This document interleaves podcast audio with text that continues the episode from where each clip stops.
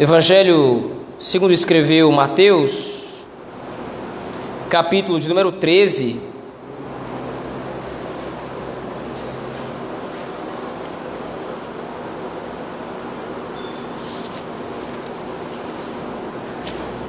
Nesta feita nós vamos meditar na parábola do joio.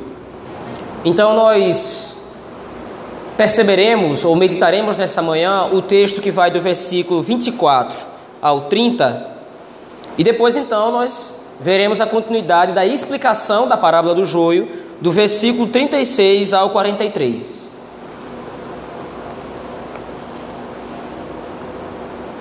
Mateus, capítulo 13, em primeiro lugar, versículo 24 ao 30, depois do versículo 36 ao 43, que é a explicação da parábola que nós veremos hoje. Há algumas outras parábolas entre esses textos, mas nós nos concentraremos nesta principal, ou nesta primeira, neste bloco. Assim diz o texto da palavra do Senhor, versículo 24. Outra parábola, parábola lhes propôs, dizendo: O reino dos céus é semelhante a um homem que semeou boa semente no seu campo. Mas, enquanto os homens dormiam, veio o inimigo dele, semeou o joio no meio do trigo e retirou-se. E quando a erva cresceu e produziu fruto, apareceu também o joio.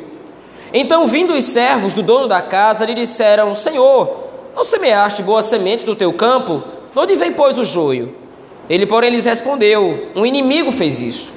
Mas os servos lhe perguntaram: Queres que vamos e arranquemos o joio? Não, replicou ele para que ao separar o joio, não arranqueis também com ele o trigo. Deixai-os crescer juntos até a colheita. E no tempo da colheita, direi aos ceifeiros: Ajuntai primeiro o joio, atai-o em feixes para ser queimado, mas o trigo recolhei-o no meu celeiro. Versículo 36. Então, despedindo as multidões, foi Jesus para casa. E chegando-se ele aos seus discípulos, chegando a ele os seus discípulos, disseram: Explica-nos a parábola do joio do campo. Ele respondeu: O que semeia a boa semente é o filho do homem. O campo é o mundo. A boa semente são os filhos do reino. O joio são os filhos do maligno. O inimigo que semeou é o diabo. A ceifa é a consumação do século. E os ceifeiros são os anjos. Pois, assim como o joio é colhido e lançado ao fogo, assim será na consumação do século.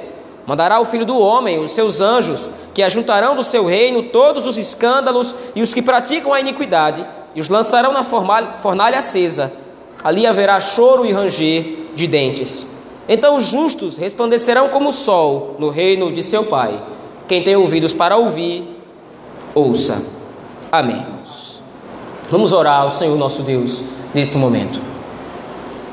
Deus de misericórdia, nós te suplicamos que nesse momento nos ajude a entender, a compreender este texto, Senhor. A nós foi conhecido conhecer os mistérios do reino, teus filhos, aqueles que o Senhor redimiu. E por isso pedimos que o Senhor aclare para nós o que diz esse texto, para que possamos ser alimentados espiritualmente por ele. É assim que te rogamos, no nome de Cristo, teu Filho. Amém. Meus irmãos, Mateus está construindo para nós uma imagem que a igreja deve ter com relação à ação salvadora. Em primeiro lugar, tendo o Senhor Deus enviado o seu Messias, o seu Filho, a ideia que nós temos à luz da Escritura é que o Senhor ama o seu povo, isso é óbvio, e deseja restaurar o seu povo da condição de queda e pecado em que se encontra a condição de perfeita comunhão com Ele, como era no princípio antes da queda em Adão. Porém, há um desdobramento duplo que nós estamos vendo aqui momento após momento, tanto no livro de Gênesis à noite, quanto se apresenta para nós agora no Evangelho de Mateus. A obra salvadora, a obra da redenção, ela é uma obra que resgata os eleitos e condena os réprobos. Ao que nós já temos visto aqui, que o Senhor Jesus Cristo está argumentando, e de várias formas ele fez isso, demonstrando a incapacidade dos réprobos de receberem o Evangelho, por dois motivos, como nós já vimos ali à luz do capítulo 12. por causa da natureza corrupta de seus corações, eles são incapazes de receber o reino. E em segundo lugar, eles são incapazes de receber o reino porque Satanás opera o erro em seus corações para que não lhes resplandeça a luz do evangelho. Então, agora no capítulo 13, como nós já estamos vendo, o Senhor Jesus Cristo está exemplificando essa condição dos ímpios de incapacidade de receber o evangelho do reino através de algumas parábolas.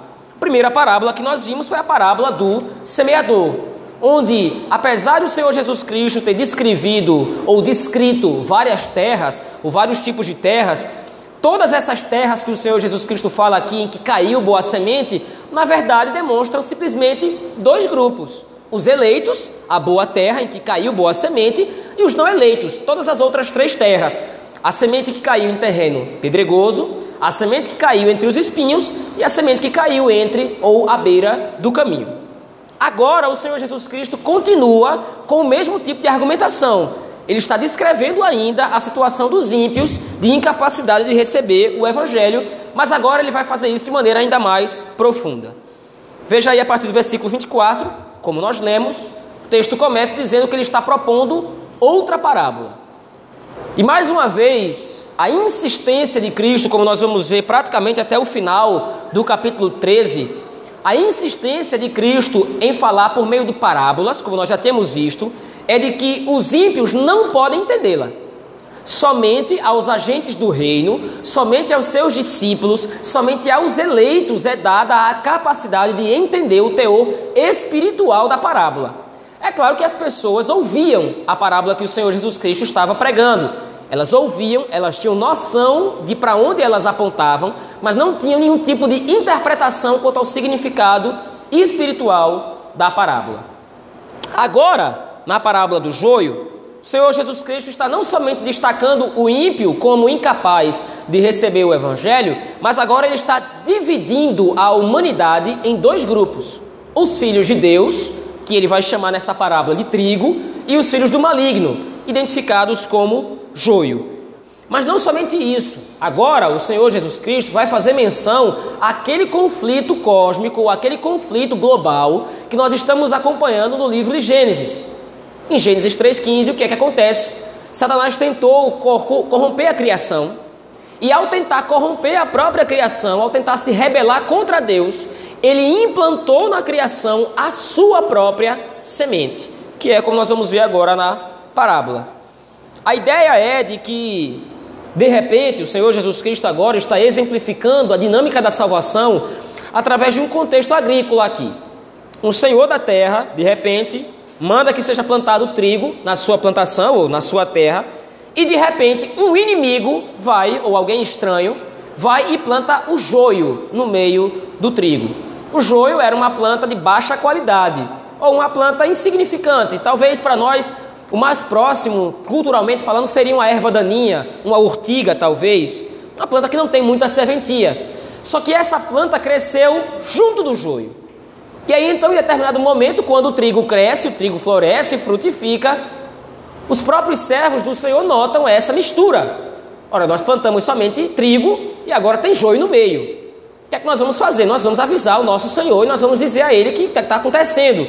E ao então ter relatado o acontecido, os servos desse senhor dizem: Olha, o senhor quer que a gente arranque joio do meio do trigo, para que o trigo possa crescer melhor, para que de repente haja uma melhor frutificação? Só que aí o Senhor diz o contrário: não façam isso, diz o verso 29. E qual é a razão? Que é inclusive a razão para a qual o Senhor Jesus Cristo, ou da qual o Senhor Jesus Cristo tira a intenção da sua parábola? Não retirem, não colham o joio do meio do trigo, pelo menos não agora, para que ao separar o joio, como diz o texto, não arranqueis com ele também o trigo. A partir do versículo 36, o Senhor Jesus Cristo explica a parábola. Por que que houve isso? Por que que houve essa plantação do joio no meio do trigo? Ou o que significa isso? Então, como dito, agora o Senhor Jesus Cristo vai explicar o teor espiritual da parábola que não estava acessível às outras pessoas, somente aos discípulos do Senhor. E aí, então, a partir do versículo 37, ele diz: Olha, o Senhor é o filho do homem, o Senhor é o Messias, ou o que semeia a boa semente é o filho do homem. O campo onde ele está semeando todas essas coisas é o mundo. A boa semente são os filhos do reino. O joio são os filhos do maligno. O inimigo que semeou é o diabo, diz o verso 39. A ceifa é a consumação do século, e o ceifeiro são os anjos. O Senhor Jesus Cristo está apontando agora a inevitável e irrevogável situação em que a igreja está de fato convivendo no meio dos ímpios. E é interessante isso porque Mateus usa essa parábola para explicar para a igreja de Roma, a quem ele está escrevendo, por que que então eles estão sofrendo tantas perseguições e o Senhor Jesus Cristo permite que isso aconteça. Ora, os discípulos da igreja em Roma estavam pregando o evangelho, como nós já temos visto isso aqui, estavam testificando da graça do Senhor, divulgando o evangelho naquela igreja, e algumas pessoas até se convertiam, a semente até caía em boa terra. Mas em algumas situações, a semente não somente caía numa terra ruim, como também provocava ainda mais perseguição. E o questionamento da igreja era: por que é que Cristo permite isso? Por que é que Cristo, o Senhor da igreja, por que é que Deus o Pai, nosso Pai, permite que a igreja seja perseguida? Qual é a razão, qual é a lógica de o Senhor Deus, o Deus triuno, permitir que a igreja seja permitida de maneira tão dura. Nossos irmãos estão sendo mortos, nossos irmãos estão sendo açoitados, estão sendo agredidos, verbal ou fisicamente. Por que, que tudo isso acontece? Por que, que tudo isso sucede? De repente parece até uma certa apatia da parte de Deus em julgar e condenar os ímpios. Só que o Senhor Jesus Cristo, através dessa parábola, diz que a demora de Cristo em retornar para separar o joio do trigo não é algum tipo de consideração contra o ímpio, mas é por causa da preservação do justo. Por que é que Cristo permite que a igreja seja perseguida? Por que é que a igreja, por que é que Cristo permite que a igreja, o trigo, seja oprimido por causa do joio? Não é porque Cristo está demorando em julgar o joio, o ímpio, é porque ele está preocupado com a preservação do trigo. E o trigo aqui significa não somente, ou aponta não somente para a igreja do Senhor já consumada, a igreja visível, mas todos aqueles que ainda não abraçaram o evangelho, mas são eleitos do Senhor. Se o Senhor da seara, se o Senhor da plantação retornasse, aqueles que eram eleitos e ainda não foram abraçados, abraçaram o evangelho, eles ficariam de fora do reino. Se Cristo volta para consumar o seu reino, para terminar toda a obra, aqueles que abraçaram o Evangelho não, chegariam, não chegariam a abraçar o Evangelho. Então a parábola do joio é uma parábola que demonstra a preocupação do Senhor para com a sua igreja. O Senhor Jesus Cristo preocupa-se em que sua igreja seja preservada. E lembre-se, no outro momento, no capítulo 6 de João, o Senhor Jesus Cristo exortando mais uma vez as multidões, mas agora concentrando a sua atenção nos discípulos, ele vai dizer: Olha, nenhuma das ovelhas que o Pai me deu vai se perder. Nenhuma das ovelhas que o Pai confiou à minha tutela, ao meu cuidado, vai se perder. Isso significa que é necessário que haja um período de espera. É necessário que haja um período de aguardo em que a igreja do Senhor, com grande expectativa, espera que o último eleito abrace o evangelho. Espera que o último trigo frutifique, para que então possa vir o momento da ceifa, como ele diz no versículo 40. Nós vamos entender melhor ainda, ou mais profundamente, essa dinâmica de espera. Hoje à noite, no livro de Gênesis, nós vamos ver algo parecido com isso. Mas agora, a partir do versículo 40, o Senhor Jesus Cristo já adianta a explicação da parábola mais uma vez. Pois assim como o joio é colhido e lançado ao fogo, assim será na consumação do século. O joio não vai ficar sem julgamento. Os ímpios não vão passar despercebidos pelos olhos do Senhor. O Senhor Jesus Cristo sabe que a sua igreja está sendo perseguida, tanto nesse contexto, para o qual Mateus escreve o seu evangelho, quanto hoje. Senhor Jesus Cristo sabe que a sua igreja sofre convivendo no mundo caído. Afinal de contas, meus irmãos, sendo bem prático aqui, qual de nós hoje não sofre por viver no mundo pecador? Qual de nós hoje não sofre vendo o mundo se afundar em pecado E nós tendo que conviver nesse meio. Nós vivemos num mundo corrupto, nós vivemos num mundo malicioso, nós vivemos num mundo que enaltece o pecado, e se nós somos filhos de Deus, nós sofremos com isso. Porque para onde quer que nós olhemos, há corrupção, há pecado, há devassidão e há depravação. Mas é necessário que nós esperemos ainda. É necessário que haja paciência na igreja do Senhor para esperar o momento, em primeiro lugar, do julgamento do ímpio. Como o Senhor Jesus Cristo coloca aqui. Assim como o joio é colhido e lançado ao fogo, assim será na consumação do século. Ora, o Senhor Jesus Cristo já havia adiantado esse momento pela pregação do próprio João Batista. Volte lá, por favor, ao capítulo 3 do Evangelho de Mateus. Se você voltar àquele texto, João Batista já havia profetizado contra esse mesmo, ou com relação a esse mesmo princípio. Veja aí, Mateus capítulo 3, versículo 11. O texto diz: Eu vos batizo com água para arrependimento, mas aquele que vem depois de mim é mais poderoso do que eu cujas sandálias não sou digno de levar. Ele vos batizará com o Espírito Santo e com fogo. Como nós vimos quando nós expomos esse texto, aqui, diferentemente do que muitos interpretam, há dois, dois batismos completamente distintos aqui.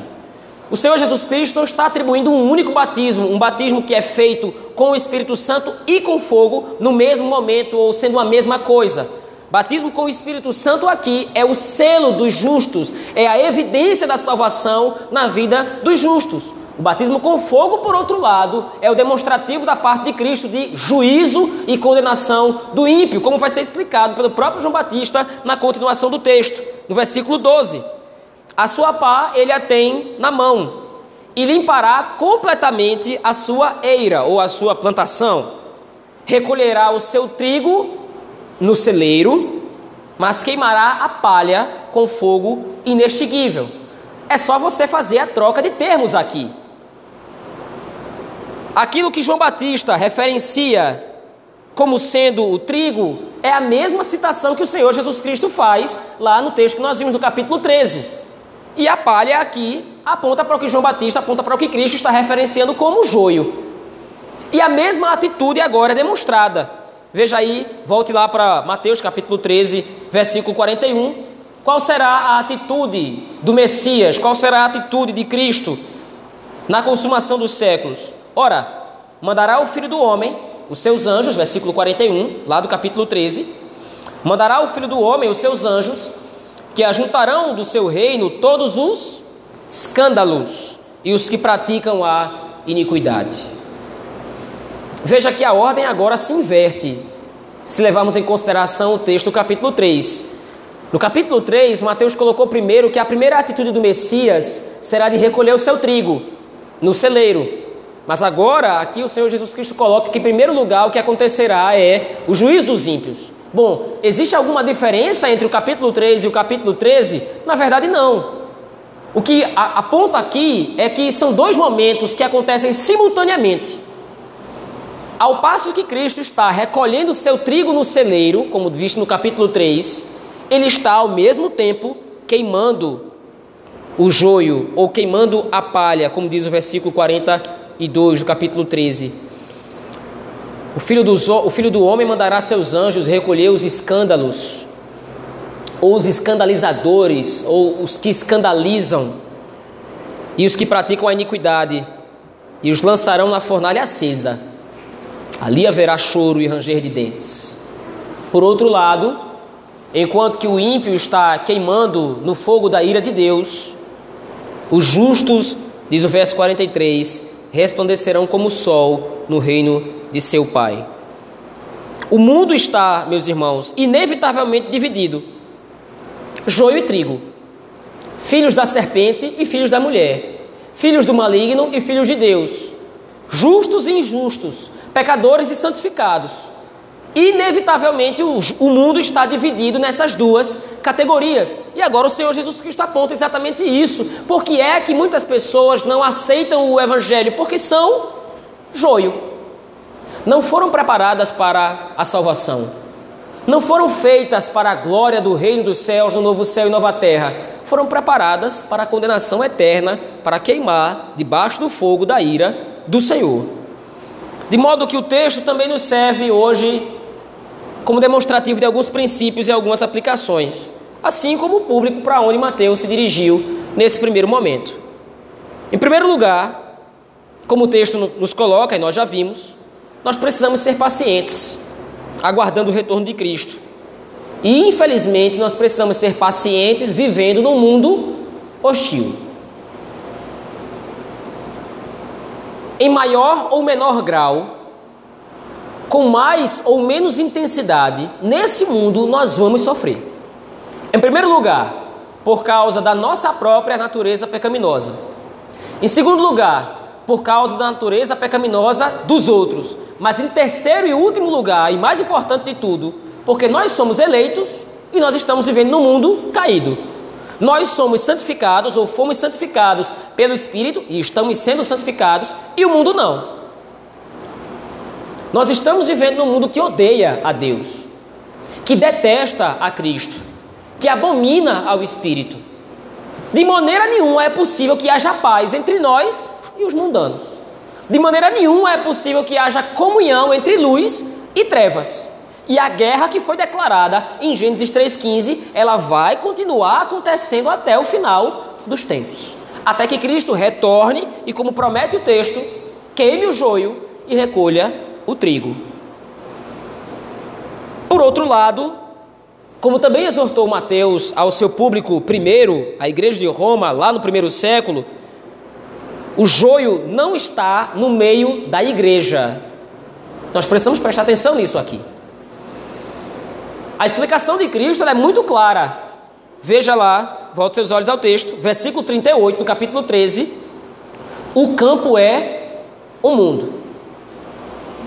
Infelizmente, com relação a isso, nós não temos nada o que fazer. O mundo é pecador, o mundo é mau, o mundo está no maligno, o mundo está com seus olhos vendados com relação ao Evangelho, e somente no momento adequado o Espírito Santo vai desvendar os olhos daqueles a quem ele escolheu na eternidade para que vejam a Cristo através do Evangelho. Mas o mundo jaz no maligno, o mundo está perdido e nós não podemos mudar isso. Mas isso não quer dizer que nós temos que aceitar o joio no meio da igreja. O joio não deve estar presente dentro da igreja junto com o trigo. Isso implica a vigilância do nosso coração. Não para sabermos se nós somos joio ou trigo. Veja, o texto não está colocando isso aqui. Você tem que ter certeza que é trigo. Mas o ponto coloca que a igreja do Senhor deve ser mantida pura. Apesar de estar vivendo no mundo junto com o joio, trigo não é joio. Nós não podemos nos equiparar ao joio. Não é porque nós estamos vivendo junto aos ímpios que nós temos que viver como eles.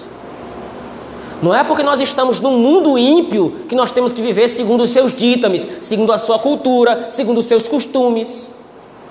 Infelizmente, nós precisamos experimentar o ônus, se é que existe algum ônus, de sermos filhos de Deus, no mundo caído. É como viver entre lobos, como uma ovelha. Infelizmente, nós seremos atacados, Infelizmente, nós seremos hostilizados por causa do nosso modo de vida, por causa da santificação do Espírito que opera dentro de nós a lei de Deus, para que honremos ao Senhor através das nossas obras, com santidade. E infelizmente nós precisamos aceitar isso. Até que Cristo volte, nós precisaremos ter paciência de viver no mundo quebrado, no mundo corrompido. Em segundo lugar,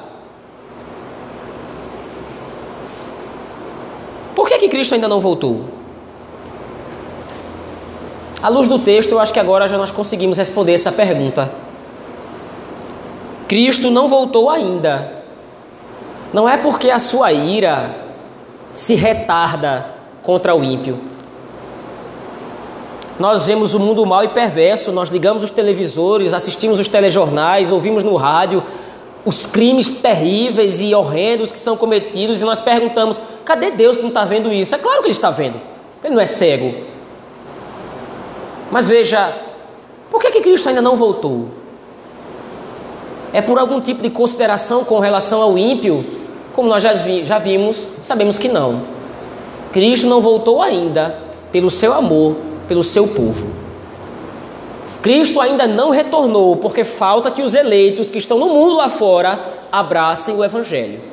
Enquanto o último eleito não abraçar o Evangelho, como disse antes, enquanto o trigo ainda não frutificar, enquanto houver um, uma única folha de trigo que não dê fruto, Cristo não vai voltar. E isso demonstra o seu amor pelo seu povo.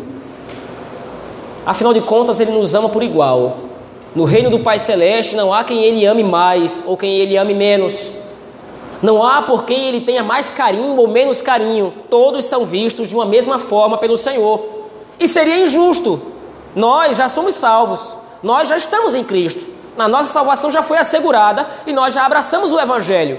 Se Cristo voltasse somente por nós, seria injusto com aqueles que foram eleitos gratuitamente, tanto quanto nós o fomos, mas foram deixados de lado simplesmente porque Cristo voltou para nos resgatar. É necessário ainda que nós esperemos mais um tempo. É necessário ainda que nós esperemos o tempo da ceifa.